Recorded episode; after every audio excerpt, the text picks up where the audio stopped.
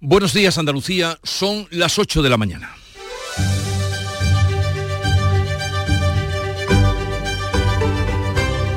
En Canal Sur Radio, La mañana de Andalucía con Jesús Vigorra.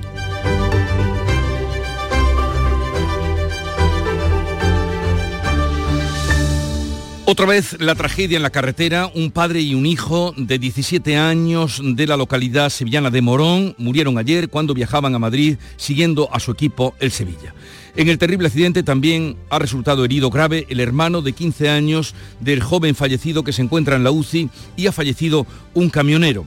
La niebla provocó una, trágica sucesión de accidentes en Santa Cruz de Mudela, provincia de Ciudad Real, en la que hasta 23 vehículos se vieron implicados en la colisión múltiple que obligó a cortar la autovía de Andalucía hasta las 2 de la tarde. El primero ocurrió de madrugada, mantuvo cortada la autovía pero fueron cuatro los accidentes múltiples en menos de 12 horas en un tramo de 3 kilómetros del A4 próximo a Santa Cruz, considerado hasta hace unos años un punto negro en la carretera. Y hablando de tráfico, hoy se espera un día complicado para los transportistas españoles que tengan que pasar por Francia. La huelga de agricultores amenaza con cortes en todas las carreteras que van a París y vuelcos de las cargas de los camiones que lo intentan. La medida de esta huelga la da el número de 20.000 camiones que son los que a diario cruzan la frontera con Francia. Y hoy pasará a disposición judicial el asesino confeso de una joven ucraniana en Málaga cuyo cadáver se encontró en octubre tirado en un arroyo. El caso se investiga como violencia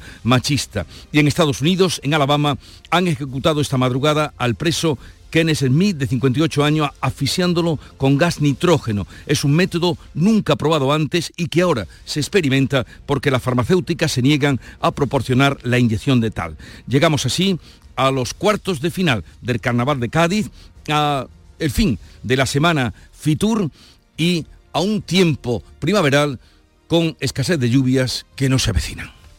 Social Energy. La revolución solar ha llegado a Andalucía para ofrecerte la información del tiempo. Más que primaveral es tiempo veraniego, Jesús. Este 26 de enero vamos a alcanzar 28 grados. El día viene con temperaturas anormalmente altas para el, para el pleno invierno en el que estamos. Las máximas van a estar por encima de los 20 grados en todas las provincias. Va a brillar el sol, habrá intervalos de nubes altas por la mañana y cielos despejados por la tarde, con vientos que soplarán flojos y variables. Irán aumentando a moderados de levante en el litoral mediterráneo y el estrecho, con intervalos fuertes. Comienza el año revolucionando tu hogar con Social Energy, la mejor relación calidad-precio del mercado. Si no, te la mejoramos. Descuentos de hasta 3.750 euros y llévate 200 euros en tu batería virtual con Luz, con seguro todo riesgo incluido los dos primeros años. Pide tu cita al 955 44 11 11 o socialenergy.es. La revolución solar es Social Energy. Logística Castillo. Más de 20 años viajando contigo los 365 días del año. Logística Castillo les ofrece la información del tráfico. Vamos a conocer el estado de las carreteras. Desde la DGT nos informa Jaime Orejón. Buenos días. Muy buenos días. Hasta ahora pendientes de complicaciones en Almería, en la 7 en Agua Dulce, en sentido Málaga. También complicaciones en Málaga, en la A7 en Rincón de la Victoria, en dirección Marbella. En Granada, en la GR30 en Ronda y Maracena, en sentido Armilla. Ya en Sevilla, la ronda de circunvalación S30 en Puente del Centenario, en ambas direcciones. Complicaciones aparte también también en Huelva, en la 497 en Corrales, en dirección Huelva Capital. Mucha precaución si van a circular por alguno de estos tramos o vías. Ricos, ahí están. Ricos en desayunos largos, en comidas que se juntan con la cena. Ricos en abrazos y en buenos momentos. Ricos riquísimos en paz mental, en tranquilidad, en silencio. Ricos en vida. Cada viernes puedes ganar hasta 6 millones de euros con el cuponazo de la 11. Cuponazo de la 11. Ser rico en vivir. A todos los que jugáis a la 11, bien jugado. Juega responsablemente y solo si eres mayor de edad. Frutos secos Reyes, mucho más que pipas. Disfruta con nuestra deliciosa variedad de frutos secos, snacks y golosinas en los más de 35.000 puntos de venta que tenemos en Andalucía o en frutosecorreyes.es. Ah, y ahora con tu pedido a partir de 20 euros, te los llevamos a casa gratis. Frutos secos Reyes, tus frutos secos de siempre. En Canal Sur Radio, la mañana de Andalucía con Jesús Vigorra. Vamos a contarle la actualidad de este día que pasa por el municipio sevillano de Morón de la Frontera, que está hoy de luto por la muerte del padre y de su hijo en el accidente múltiple en Ciudad Real ocurrido ayer cuando viajaban para ver el partido de Copa del Sevilla. Por cierto que otro hijo menor está ingresado en la UBI grave. El ayuntamiento informará hoy del traslado de los cadáveres a la ciudad. En Morón está nuestro compañero Javier Moreno. Buenos días, Javier.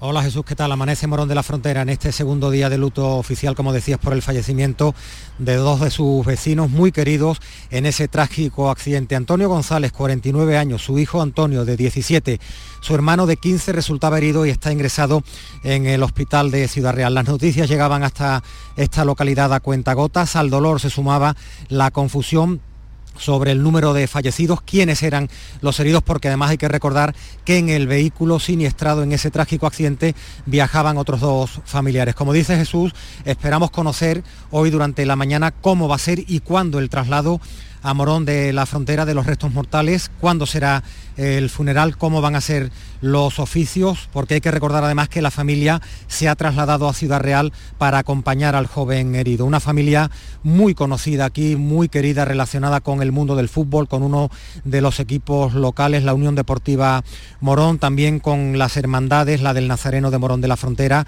Aquí en Morón, en el ayuntamiento, las banderas ondean a media asta. Estaremos atentos allí nuestro compañero Javier Moreno en este Viernes Negro en el pueblo de Morón. Nuevo caso de violencia machista. Hoy pasa a disposición judicial el detenido como autor confeso del asesinato de la mujer cuyo cadáver fue hallado en un arroyo de Málaga con la que mantenía una relación. Manuel Pérez Alcázar. El crimen machista se cometió el pasado agosto. El detenido de 43 años va a pasar hoy a disposición judicial tras confesar que mató a su compañera de 28 años con la que vivía en una choza en la zona del Tarajal. El cadáver se encontró en octubre en avanzado estado de descomposición junto a un arroyo. Los agentes también han detenido a otras dos personas personas, dos hombres, como supuestos encubridores de estos hechos. La familia del soldado Carlos León, muerto en las maniobras de Cerro Muriano, ocurrió en diciembre, recurre también para que el caso se quede en la justicia ordinaria. Varios militares declaran que el capitán les obligó a entrar en el agua a pesar del intenso frío que hacía y la falta de medidas de seguridad. Bea Rodríguez. El abogado de la familia de Carlos León Rico ha presentado recurso de apelación. Considera imprescindible que sean investigados los mandos superiores del capitán. Varios testigos cuentan que habían pedido dejar las maniobras, pero el capitán les obligó a meter en el agua pese al intenso frío y a la ausencia de elementales medidas de seguridad. La ministra de Defensa, la ex magistrada Margarita Robles, pide que se llegue hasta las últimas consecuencias, pero evita pronunciarse sobre si el caso debe seguir en la vía ordinaria o en la militar. Hay que llegar hasta el final en el esclarecimiento de los hechos, caiga quien caiga. Sé que si en Cerro Muriano se ha cometido un hecho delictivo, todo el rigor, van a encontrar a la ministra de Defensa y a toda la cúpula militar al frente para que se asuman las responsabilidades que haya que asumir. La familia del cabo Miguel Ángel Jiménez, también fallecido en las maniobras, ya recurrió esta semana el traslado de la causa al juez militar. La familia del sacristán de Algeciras, como recordarán, asesinado hace ahora un año por un radical yihadista, pide una indemnización al gobierno por no ejecutar a tiempo la orden de expulsión de su asesino, Yassin Kanja, y desde allí nos lo cuenta Ana Torregrosa. La familia del sacristán asesinado Diego Valencia ha presentado, según una información publicada por El Mundo, una reclamación de responsabilidad patrimonial ante el Ministerio del Interior por el hecho de que no se hubiese ejecutado la orden de expulsión del país que tenía Yacine Canja, autor confeso de la muerte del sacristán Diego Valencia y de las graves heridas al párroco de San Isidro en los ataques a dos iglesias algecireñas de los que se cumple un año.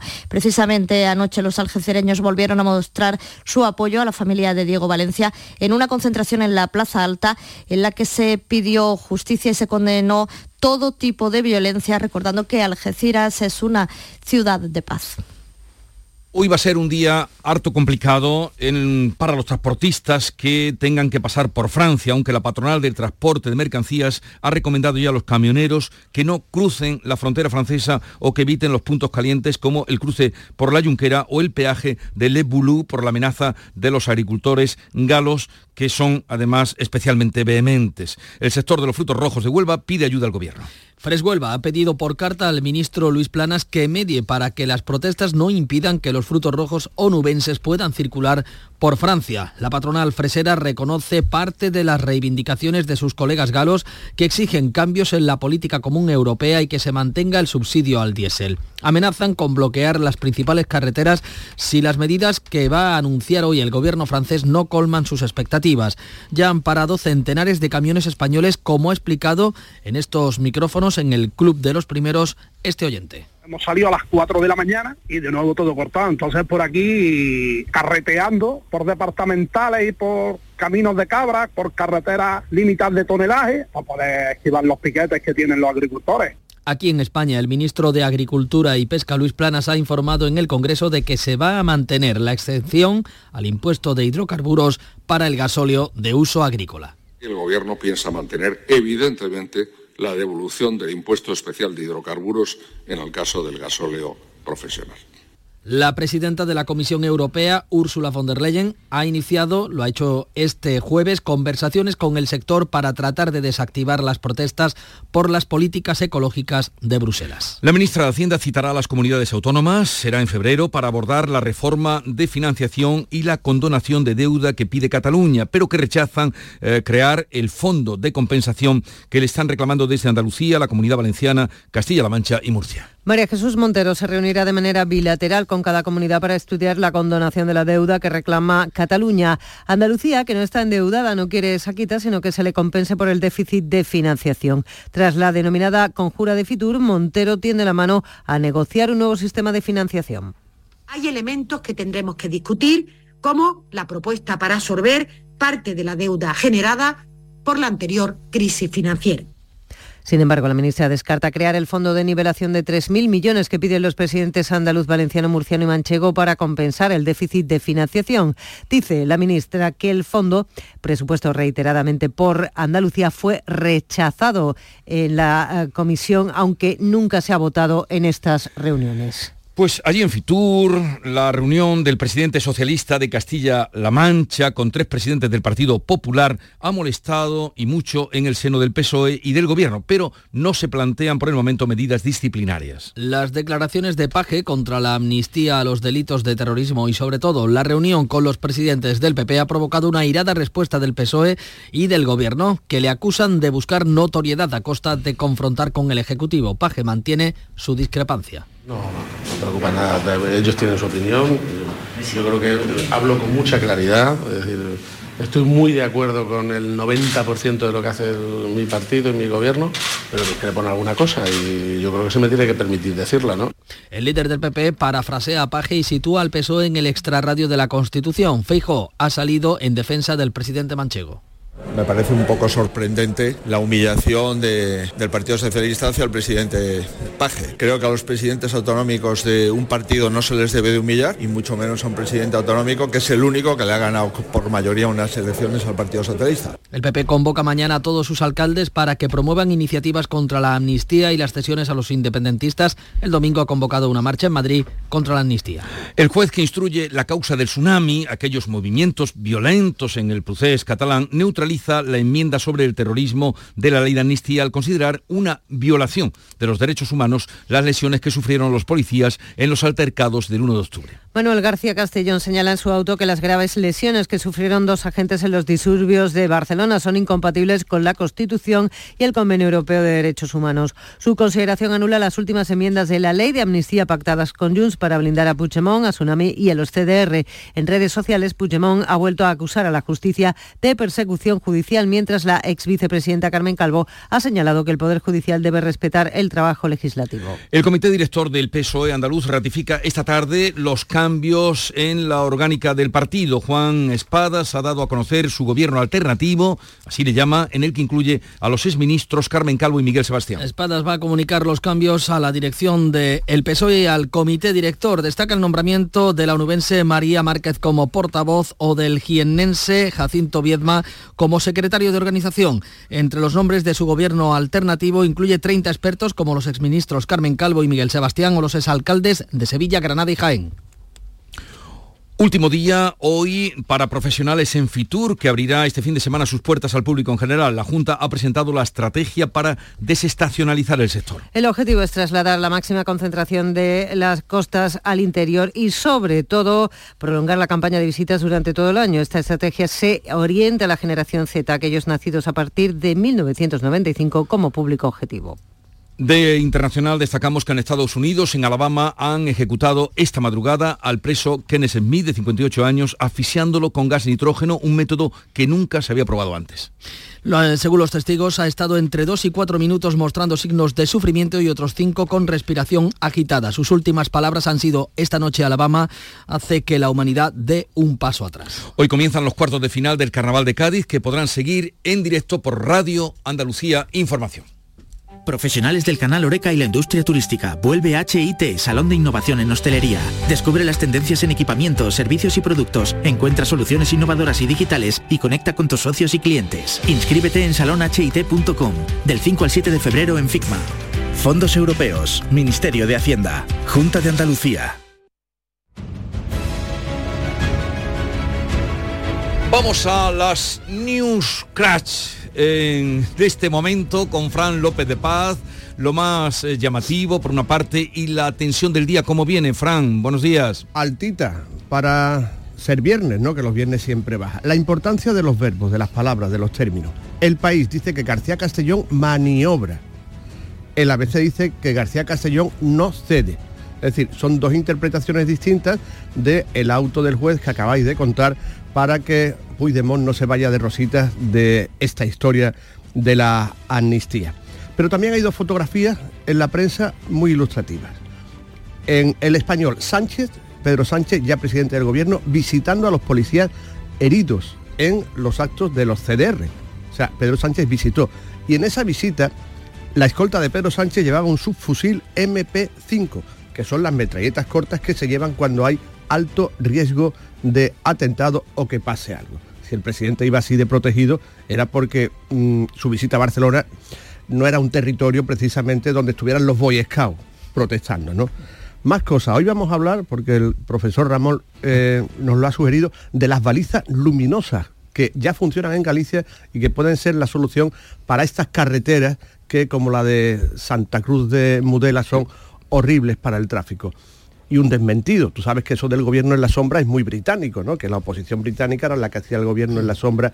Ayer el PSOE dio los nombres de su gobierno en la sombra, de su gobierno alternativo, e incluyó a la periodista Eva Díaz Pérez, que momentos después de darse su nombre dijo que a ella nadie la había consultado para incluirla en esa especie de gabinete alternativo que anunció ayer Juan Espadas.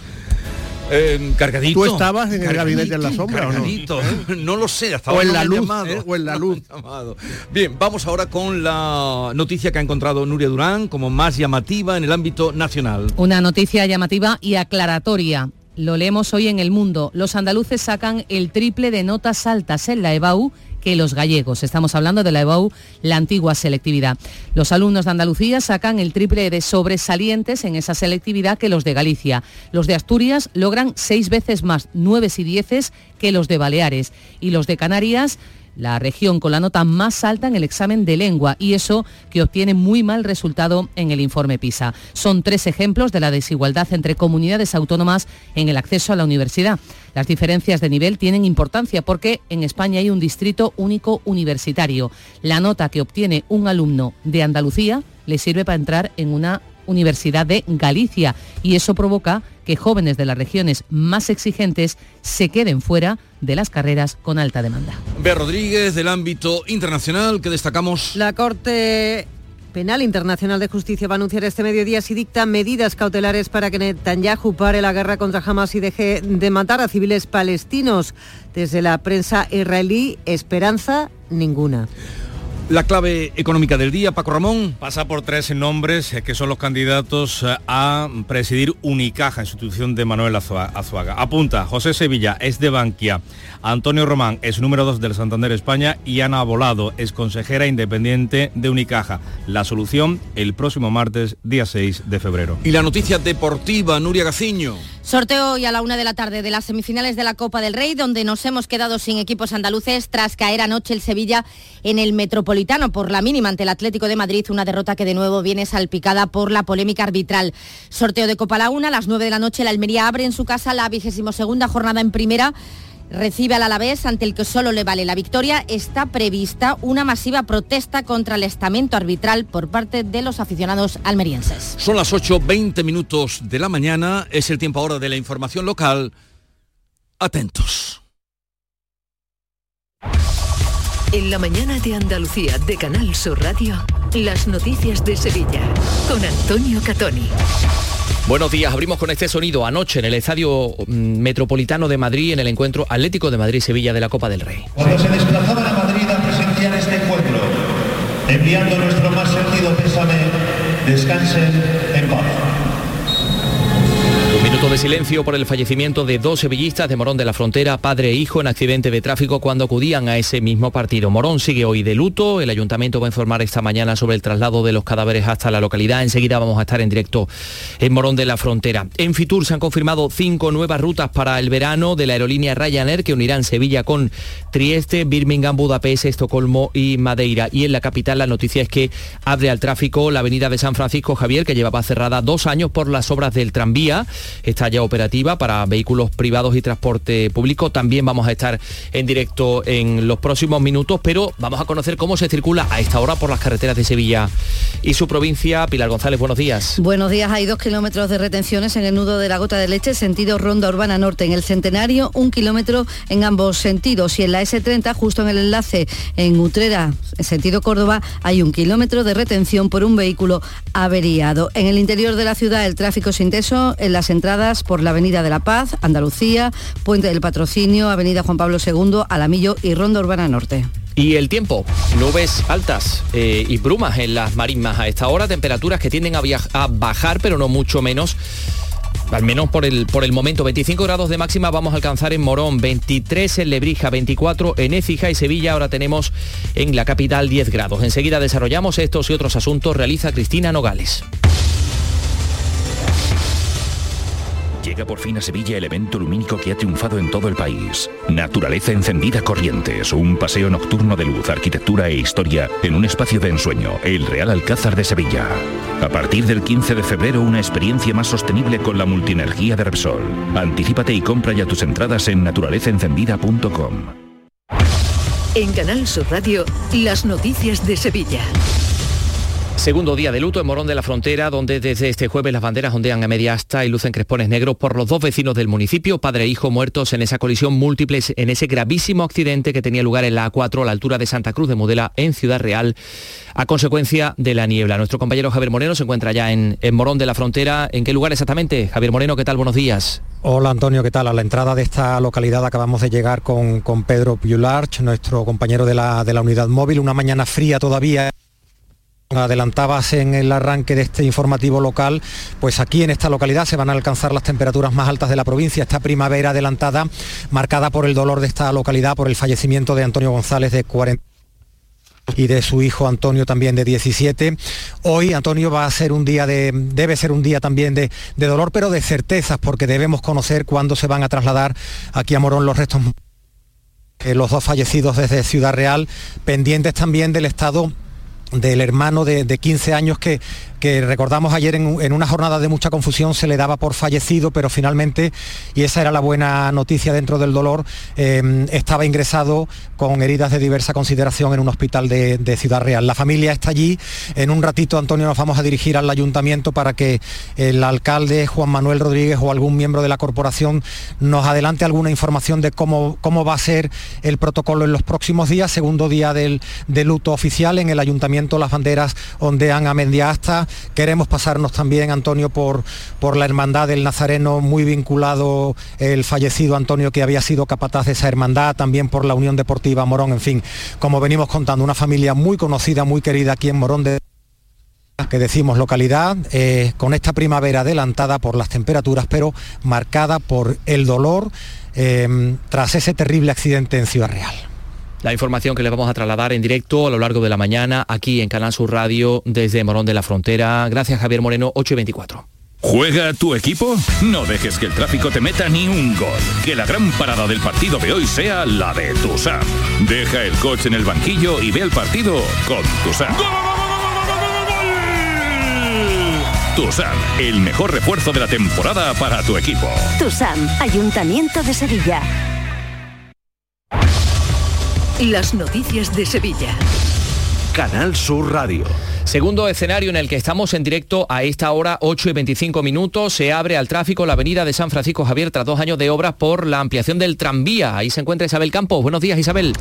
Buenos días. De nuevo, ya ha amanecido, la circulación empieza a aumentar aquí en esta avenida de San Francisco Javier hasta Eduardo Dato. Eso sí, como comentábamos antes, continúa cerrado los dos carriles de circulación privada sentido Santa Justa desde Ramón y Cajal. Están separados por una valla metálica. Eso sí, tenemos que informar que hay una novedad porque ya operarios están quitando esas vallas para que esos dos carriles dedicados a la circulación a los vehículos privados puedan circular también a lo largo de esta mañana. Hay, eso sí, bastante circulación en ese sentido porque los coches privados están discurriendo desde bien temprano por ese carril que está reservado a los autobuses y a los taxis en el sentido que viene desde Eduardo Dato hacia Ramón y Cajal, si están habilitados ya los tres carriles, el del autobús por los que están discurriendo y también los de los eh, vehículos privados. Eso sí, no han retomado todos los líneas de autobuses como el C1 Sur recorrido habitual porque sigue cerrado Luis de Morales. Gracias Isabel Campos, son las 8 y 26. Por cierto, les tenemos que contar, les tenemos que dar detalles de una complicada persecución a un conductor eh, al que la policía local dio aviso, dio el alto en la avenida Menéndez Pelayo al detectar que llevaba un coche robado en el que viajaba junto a otro individuo. Emprendió la huida a toda velocidad e incluso irrumpió en dirección prohibida por el carril de em, de por el carril, el carril tranvía. El, carril tranvía con el que estuvo a punto de impactar, invadiendo aceras y poniendo en peligro a automovilistas y peatones.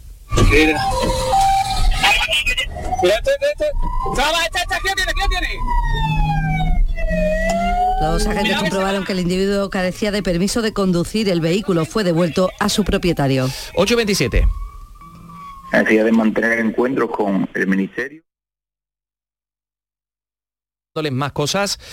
Booking va a eliminar sus alojamientos ilegales en Sevilla. Es el compromiso que ha alcanzado el alcalde, que se ha alcanzado en una reunión entre el alcalde de la ciudad y la directora de la plataforma de Booking en España. También ha mantenido el alcalde de Sevilla un encuentro con los responsables de Ryanair en España y se han concretado cinco nuevas rutas aéreas este verano para Sevilla, en este caso con Trieste, Birmingham, Budapest, Estocolmo y Madeira. Ya eh, también ha mantenido encuentros con el eh, director de la Vuelta Ciclista de España porque Sevilla va a coger la meta final de la quinta etapa del próximo 21 de agosto. Y en el día de hoy, en la agenda de hoy, les contamos que la Plaza de España coge este mediodía el acto de toma de posesión de los nuevos subdelegados y subdelegadas del Gobierno en Andalucía, un acto que va a estar presidido por la vicepresidenta primera del Gobierno por, y ministra de Hacienda, María Jesús Montero. En Sevilla esta responsabilidad ha correspondido a Francisco Toscano Rodero. El nuevo subdelegado hasta ahora ha venido ocupando el puesto de teniente de alcalde delegado de Desarrollo de Ciudad y Contratación en el Ayuntamiento de Dos Hermanas. También eh, va a tener eh, eh, trabajo el subdelegado del Gobierno porque el alcalde de Lora del Río, Antonio Miguel Enamorado, le va a pedir más guardias civiles eh, ante la situación de varios accidentes en la población relacionados con, drogo, eh, con robos y con drogas. Les contamos también que el Ayuntamiento de Core del Río ha convocado para el viernes un pleno extraordinario para analizar la declaración de impacto ambiental del nuevo anteproyecto del puente de la S40. Escuchamos al alcalde de Coria, Modesto González. Necesidad de mantener encuentros con el Ministerio y también con la Junta de Andalucía para saber cuáles son eh, definitivamente esas afecciones eh, cómo se va a concretar el proyecto Vamos con la información deportiva. Eh, Nure buenos días. Buenos días. Poco se le puede achacar al Sevilla en la eliminación coopera. Los ánimos no eran los mejores tras conocerse la noticia del fallecimiento de eh, dos aficionados sevillistas cuando viajaban a presenciar el partido. Y luego el equipo dio la cara. Aguantó el Atlético de Madrid hasta encajar el gol en el minuto 79 y encima ya en tiempo de descuento vio como Hernández Hernández rectificaba desde el bar un penalti a favor señalado por Gil Manzano y no entraba a revisar otro anterior bastante más claro. Ya pensar en la liga el domingo ante Osasuna y el Betis eh, juega mañana en Mallorca. Chimi Ávila muy cerca ya para sustituir a Borja Iglesias en el conjunto verde y blanco y Luis Enrique muy cerca del Olympique de Lyon que lo va a ceder al Botafogo. El llamador. Los lunes a las 10 de la noche. Sol Renovables les ofrece el tiempo. Expertos en instalaciones solares y energías renovables para su vivienda o negocio. Enchúfate al sol. www.solrenovables.com Pues les recordamos que hoy vamos a tener eh, nubes eh, altas y brumas en estos momentos en las marismas, las temperaturas que tienden a, a bajar, pero, pero no mucho por el momento. 25 grados vamos a alcanzar de máxima en la provincia de Sevilla, en Morón de la Frontera.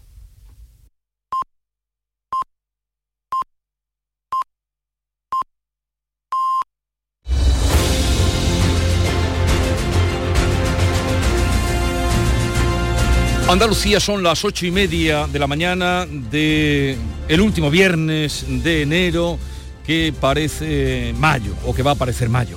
Enseguida vamos a hablar de los temas de actualidad que les venimos contando hoy con Ana Cabanillas y con Javier Rubio. Buenos días. En el sorteo del cupón diario celebrado ayer, el número premiado ha sido 49.717. 49717. Serie 25 025. Hoy, como cada día, hay un vendedor muy cerca de ti repartiendo ilusión. Disfruta del día. Y ya sabes, a todos los que jugáis a la 11, bien jugado. Desengrasante Mano de Santo. El desengrasante todo en uno que limpia como ninguno les ofrece la información del tiempo. Buenos días. Apenas cambian las temperaturas. Seguimos con valores anormalmente altos para la época del año. Sí que bajarán un poco mañana sábado. Esta tarde alcanzaremos 28 grados en Almería, 26 grados en Granada, 24 en Sevilla, 23 en Córdoba y en Málaga, 22 grados en Jaén, 21 en Huelva y 20 grados en Cádiz. A primeras horas de la mañana, todavía en el litoral atlántico y el área del estrecho, nubes bajas, incluso algún banco de niebla, que dejará paso a un ambiente soleado pero con nubes altas a lo largo de la mañana quedando el cielo poco nuboso despejado durante la tarde. Predominará el viento del este, aumentando el levante durante la tarde en el litoral oriental y en el estrecho. Es una información de la Agencia Estatal de Meteorología. Mano de santo limpiar la ropa, mano de santo limpiar salón, mano de santo y en la cocina, en el coche, en el watercloak, mano de santo para el hotel, mano de santo para el taller, mano de santo te cuida, mano de santo te alegra la vida, mano de santo, mano de santo, ponte a bailar y no limpies tanto. Mano de santo, mano de santo, ponte a bailar y no limpies tanto. Seguramente el mejor desengrasante del mundo. Pruébalo. Seguro que has oído hablar de compartir responsabilidades de forma equilibrada en la crianza de los hijos e hijas. Pero, ¿sabes qué beneficios aporta? Compartir los cuidados es salud para toda la familia. Es convivencia respetuosa libertad de decisión, independencia y autonomía para niños y niñas. Pero también es amor, respeto, compromiso y salud, tanto física como emocional. Familias corresponsables, cuidados compartidos. Campaña promovida conjuntamente por la Consejería de Salud y Consumo y la Consejería de Inclusión Social, Juventud, Familias e Igualdad de la Junta de Andalucía, enmarcada en el Plan Corresponsables impulsado por el Ministerio de Igualdad del Gobierno de España. Buenos días. En el sorteo de mi día de la 11 de ayer, la fecha ganadora ha sido 8 de noviembre de 1981. Y el número de la suerte, el 2. Recuerda que hoy, como cada viernes, tienes un bote millonario en el sorteo del Eurojackpot de la 11. Disfruta del día. Y ya sabes, a todos los que jugáis a la 11, bien jugado.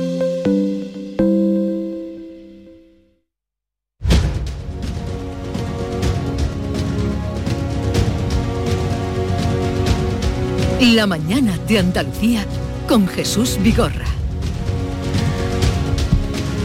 Y hoy tenemos la, la, suerte de tener aquí en nuestro estudio a Ana Cabanillas del Periódico de España que habitualmente entra desde Madrid donde ella tiene su puesto, su lugar y su trabajo. Ana, buenos días. Buenos días, muchas gracias por recibirme y por acogerme otra vez aquí. ¿Qué tal estás? Muy bien, muy bien, encantada. He venido aquí de fin de semana, alarga un poquito, digo pues aprovecho y me siento ahí en el estudio y, y encantada de volver a Sevilla aquí como siempre. ¿Desde cuándo no venías por tu tierra? Pues hace ya como dos o tres meses, sí, sí, dos o tres meses. Mm, sería antes de Navidad, no pude venir en fiesta, o sea que, mm, ha, sido también la excusa, ¿no? Para venir con un poquito de calma. Nos acompaña también Javier Rubio. Hola Javier, buenos días. Muy buenos días. ¿Qué tal estás? Muy bien, muy bien, estupendamente. Eh, vamos a hablar de muchos temas que hay hoy, pero em, además de este de esta conmoción que vive una ciudad como la de Morón de la Frontera por la muerte de un padre, el hijo, eh, el otro hijo de 15 años mm, en la UCI que está ahora, mm, la muerte también del camionero que, les invistió en ese, em, en ese kilómetro fatídico en eh, Santa Cruz de Mudela. Algo más tendrán que decirnos eh, cuando en menos de 12 horas ocurren cuatro accidentes pues está claro ¿no? que es un punto negro de la circulación vial y que hay que poner las medidas necesarias, pues no sé, una señal para que se rebaje la velocidad. Claro, había niebla, era de noche, todas las condiciones mm, eh, climáticas eran muy adversas. Eh, bueno, mm, lo primero es reducir la velocidad.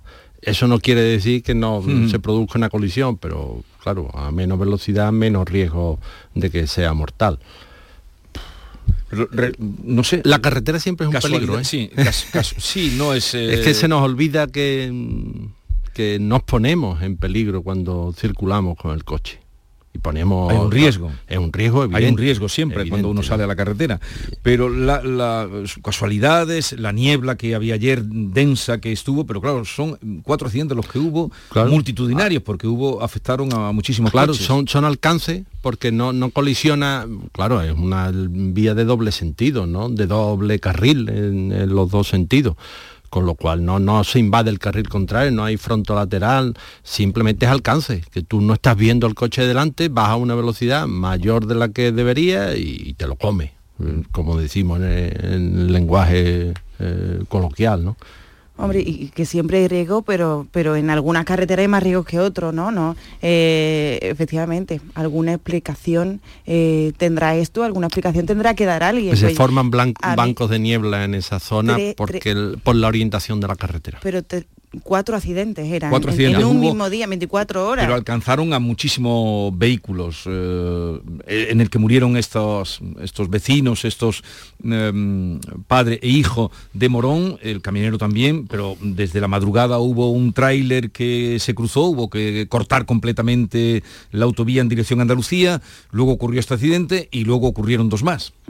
Hombre, que eso puede ser también, una vez que ha habido eh, algún pequeño lío, ¿no? Pues que los pasajeros que vayan mirando pues eh, también desvíen su atención de la carretera ¿no? y, provoquen eh, más mal que bien ¿no? y, multipliquen esos daños. Pero bueno, la señalización, sobre todo si hay adversidad meteorológica ¿no? o, poner badenes, si hay algún tramo específicamente eh, que, sea más, más Estamos hablando de una vía de alta capacidad, una autovía que nos conecta el sur con, de, la meteorología. Mm. Pero era, un punto negro, estaba considerado por las informaciones que nos están llegando esta mañana, ¿no? Un punto negro hasta hace mm, un par de años. Bueno, es que los puntos negros tienen una secuencia temporal y si no suceden accidentes en no sé qué tiempos, si no son, son 12 o 18 meses, se levanta el punto negro. Entonces, oye, puede ser que no haya habido ningún accidente en los últimos mm, no sé cuántos meses y se ha levantado ese punto negro. Mm. Eh, ya que estamos hablando de, tráfico y de este triste suceso, luego conectaremos con Morón, donde está nuestro compañero Javier Moreno, hoy eh, será un día, un viernes negro para los mm, transportistas españoles, no le arriendo las ganancias, viendo el comportamiento de los franceses. Esta mañana eh, recibimos la llamada de, uno que venía de Italia y se había visto involucrado, llamaba a Charo Padilla en el Club de los Primeros, y, el hombre dice que cruzando carreteras eh, alternativas para poder mm, salir de allí. Afortunadamente ese, ese testimonio que ustedes escuchaban esta mañana a primera hora, hemos hablado con él y ya ha salido. dice, no paro hasta que no llegue. No, no llegado todavía, dice, no paro hasta que no llegue a España, pero que eh, están cortadas todas las carreteras que van a París. y, para darse, eh, para hacerse una idea de, lo complicado que puede ser para los camioneros, es que son 20.000 camiones los que pasan, la media de que pasan de España a Francia. 20.000. Hombre, claro, es que Francia es lo que nos une también al resto de, Europa, ¿no? Nuestra ubicación geográfica hace obligatorio ese paso eh, a millas más allá del bloqueo de carreteras, que en fin, yo creo que eh, aquí también habría que hacerlo mirar, porque eh, si a un país le aíslan, como es España, aíslan su transporte terrestre, como es de facto lo que está pasando, en fin, yo creo que alguien tendrá que hacerse responsable, pero si fuera solo cortar carreteras, eh, pues no tiene un pase, pero tendrá, tendrá un fin, ¿no? Será un, periodo concreto, pero es que lo que pasa es que las mercancías las están boicoteando, o sea, están abriendo los camiones y tirando, echando por tierra frutas, verduras, eh, veía un camión de vino que iba a Alemania y le tiraban ahí todo. Eh, es que claro, de esto quién se hace responsable, ¿no? ¿Y por qué una persona que está trabajando, que está llevando dignamente un camión a, su destino, tiene que enfrentarse a una situación que además implica violencia, que son unos altercados? Que, lo que quieren hacer es amedrentar también ¿no? a una persona que no tiene por qué ni, ni es partícipe de, eh, la situación eh, a la que se pueden estar enfrentando allí eh, los transportistas. En fin, yo creo que mm, esto más allá de lo anecdótico de este episodio que hemos visto, que además son imágenes pues muy impactantes, ¿no? De ver mercancía por el suelo tirada y, trabajadores que al fin y al cabo no pueden hacer su trabajo y ven eh, como incluso pueden ser ellos los responsables de todo eso, ¿no? Les pueden decir o, no te pago o tienes... Eh, alguien tendrá que compensarlo. Yo no sé el gobierno francés cómo se va a enfrentar a esto, pero evidentemente eh, yo creo que todos esos daños tendrán que ser reparados de alguna manera y a mí yo lo que veo, y además llevamos ya meses con esta situación, más de una vez lo hemos hablado, es que el gobierno español, eh, pues parece que está otra, ¿no? Yo no he visto ninguna, eh, ni ningún, no, te voy a decir llamada eh, a, la embajadora en España de Francia, pero por lo menos algún contacto o, tender algún puente para arreglar esta situación y sobre todo que las empresas españolas no se vean tampoco afectadas por una situación que no, que, en la que tampoco podemos hacer nada nosotros. Mm. Bueno, eh, yo creo que los más perjudicados son los franceses eh, y estamos los franceses. Sin duda. Javier.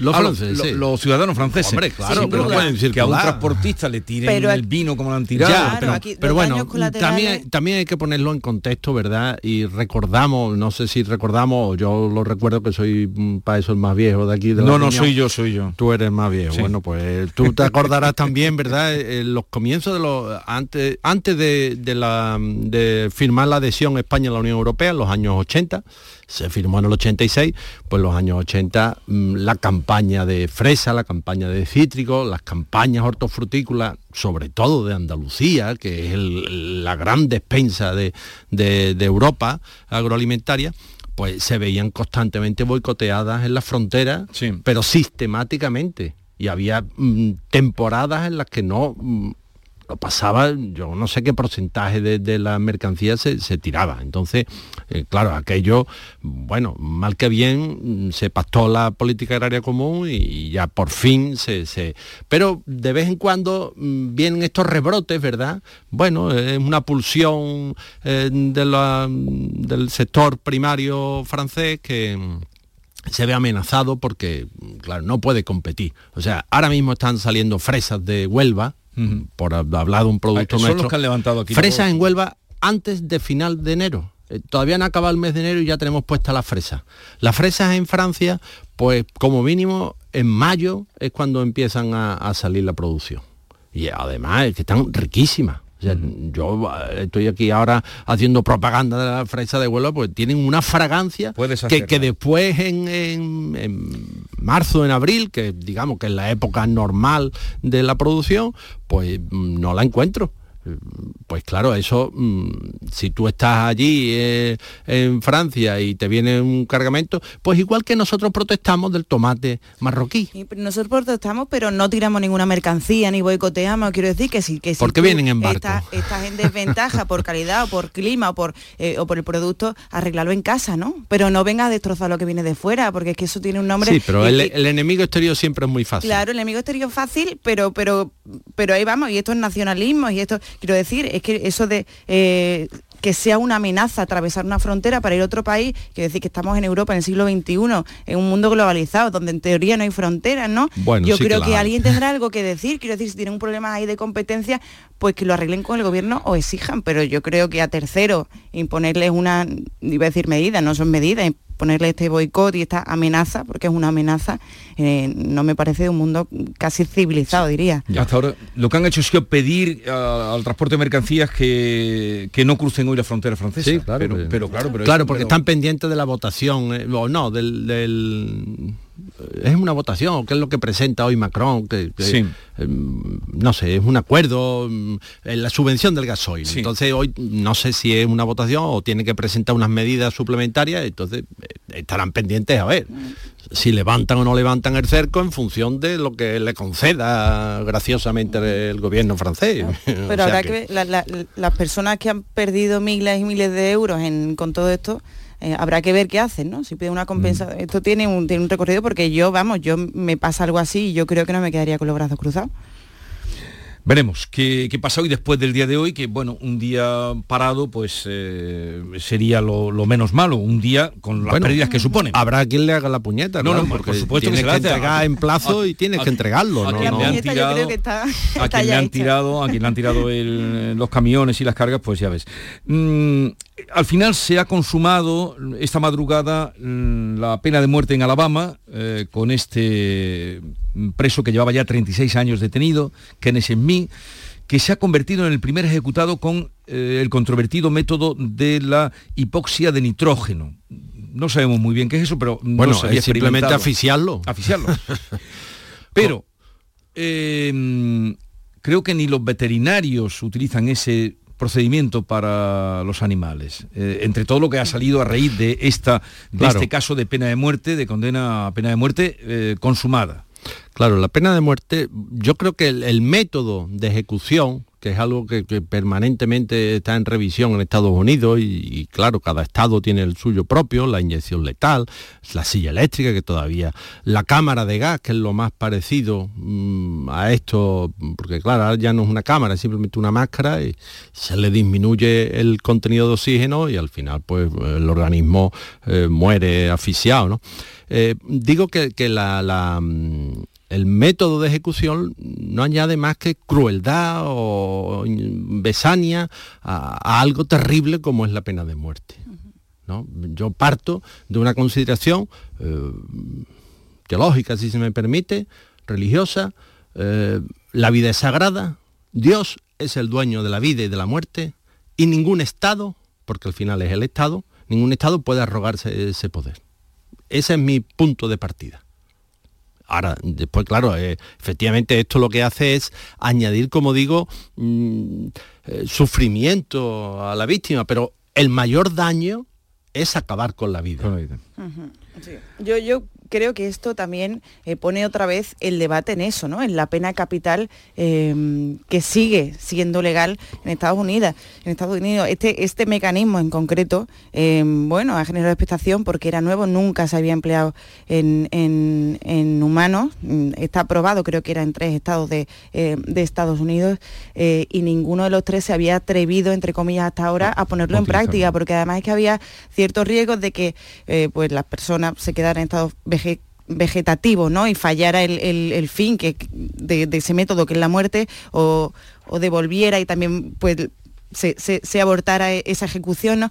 pero efectivamente al final eh, da la sensación eh, de que el, el- el método pues aplaca un poco el fin, ¿no? que efectivamente que la vida es sagrada eh, y que una decisión judicial o una eh, pueda terminar con una vida, yo creo que es el fondo y es el debate que debe darse. Yo creo que sale reavivado después de esto, ¿no? Sí que es verdad que en Estados Unidos mm, el método oficial de ejecución, por decirlo de alguna forma, es la inyección letal, pero se ha visto Pero que falla mucho. elegir el- Sí, pero ahora que falla cada- mucho. Pero creo que a esto a, a este hombre mismo sí hace hace un par de años intentaron ejecutar Sí. mediante y después de cuatro horas atado que no le encontraban la vena pues salió vivo pero porque no había manera de, de- de- Mm.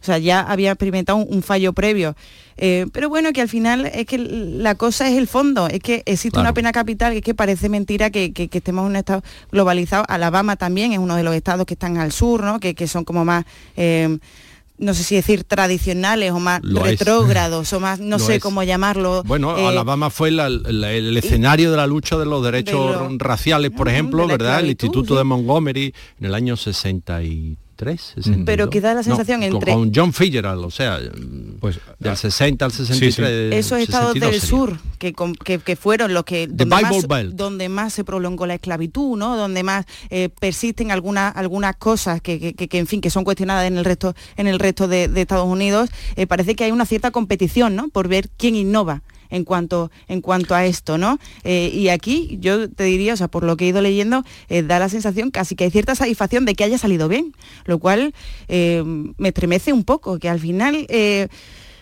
todo esto, toda la burocracia, lo, que hacen es dotar de pues eso, poner, ponerle adornos a algo que no hay por dónde cogerlo, ¿no? Mm. No, si sufre o no sufre, bueno, es que no lo sabemos porque es que no le podemos entrevistar a la persona que, a la que le han eh, puesto ese método, ¿no? Eh, mm. No sé, me parece una cosa terrible y lo único bueno por sacar algo bueno, si es que lo hay, es que también se pone el foco en la, en la cosa terrible que sigue permaneciendo hoy en Estados Unidos, que, que, eh, yo creo que, que habría que hacerlo mirar, que es la pena capital, y Europa tampoco dice nada. Pero, eh, pero este, este procedimiento es porque las farmacéuticas, según esta mañana nuestra compañera en la revista de prensa internacional contaban, mm, las farmacéuticas se niegan a, suministrar la inyección letal es porque se niegan, porque están en contra de la pena de muerte. Y algunos estados mm, se están planteando incluso volver al pelotón de fusilamiento.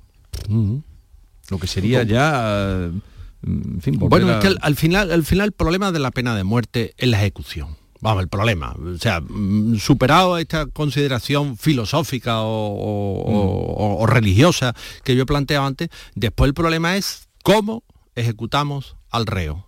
Y ahí ha habido mm, método de, bueno, pues la guillotina francesa o nuestro garrote vil que es una cosa tremenda. sí, pero estamos ya... Ya, afortunadamente Francia abandonó la guillotina y España abandonó el garrote vil. Pero el garrote vil era ponerle un, collar en el cuello hasta destrozarle la médula apretando con un tórculo.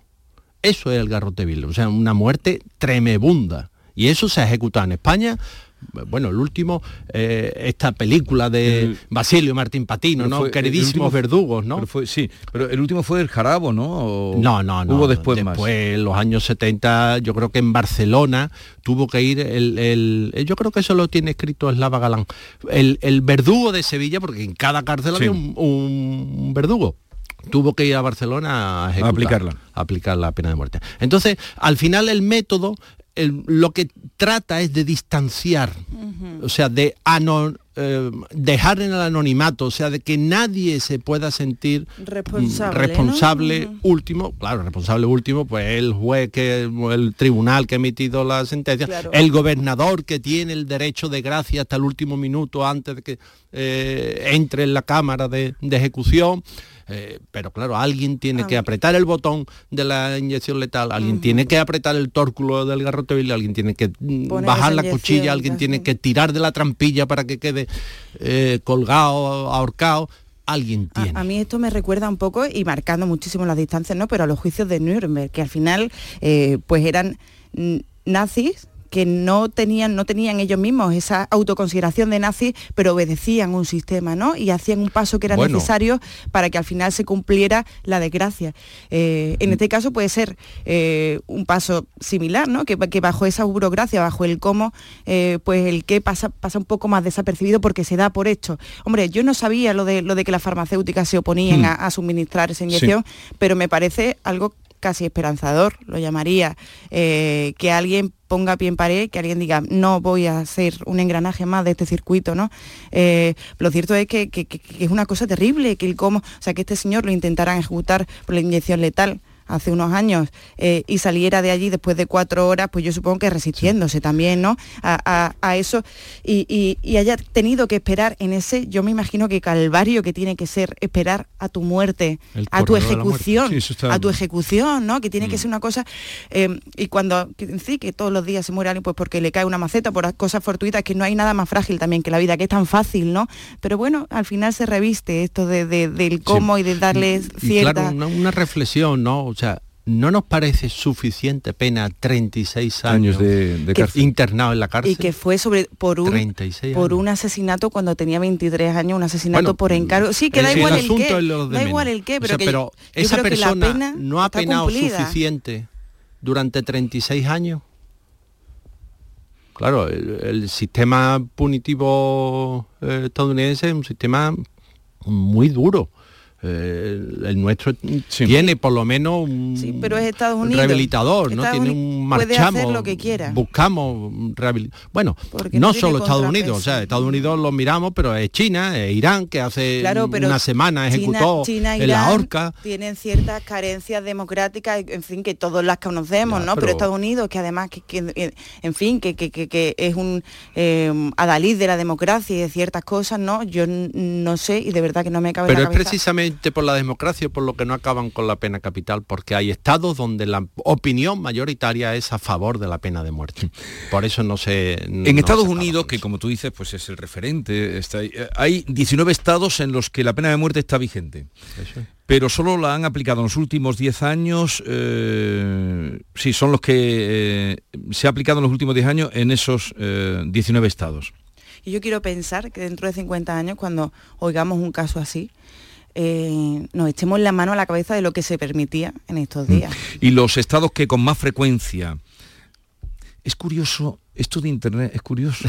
Eh, es que he, he buscado, porque esto no lo tengo yo en mi memoria, no soy Javier Rubio. No, bueno, Entonces, yo también fallo. he puesto cuántos estados de Estados Unidos, y cuando he escrito Estados Unidos me ha salido ya, tienen pena de muerte. Porque ha, ¿Esto ha cómo habido se explica? ha habido muchísima gente antes que tú que ha estado buscando lo mismo y entonces es predictivo el algoritmo y dice, este, ¿cuándo, ¿cuántos Yo he estados escrito ahora mismo cuántos estados y he puesto en mayúscula EEU y ya me ha salido. Tienen El pena de algoritmo muerte. es capaz de prever lo que tú vas a preguntar.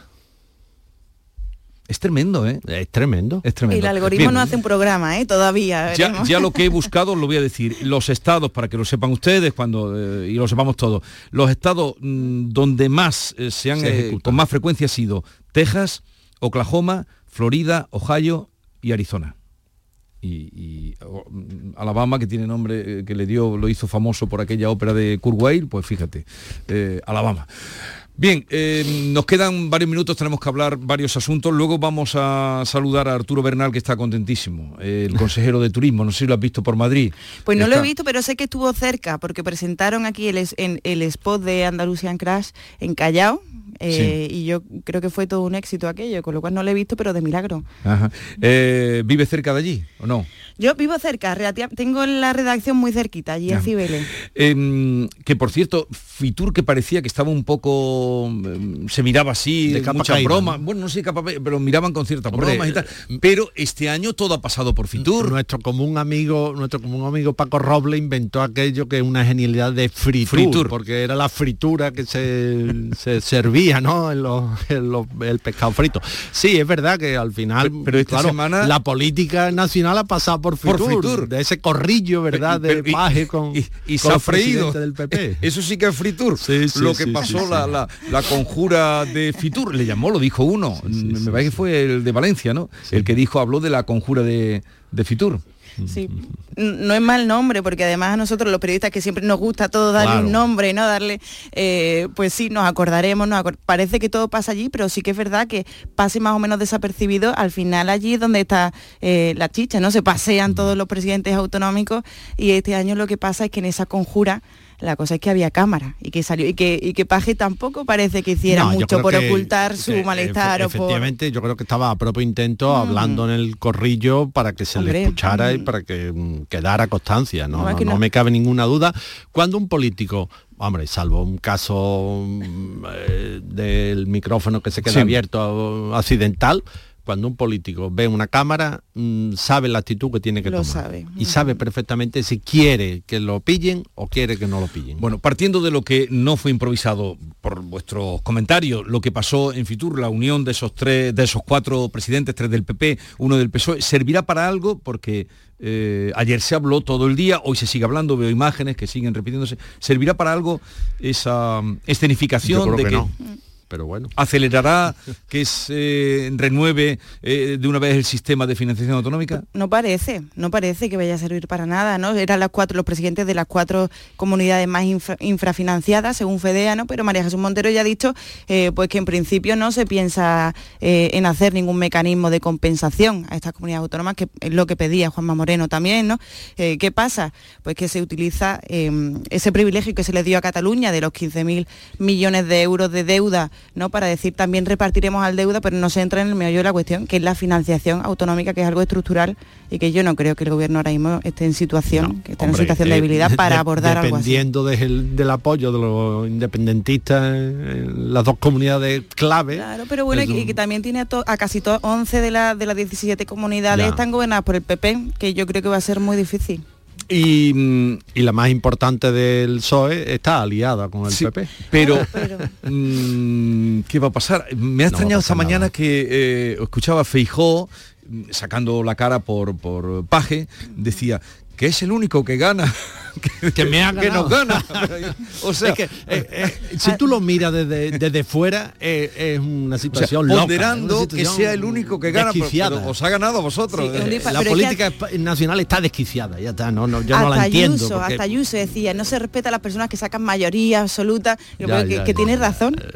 Bien, llegamos a las nueve.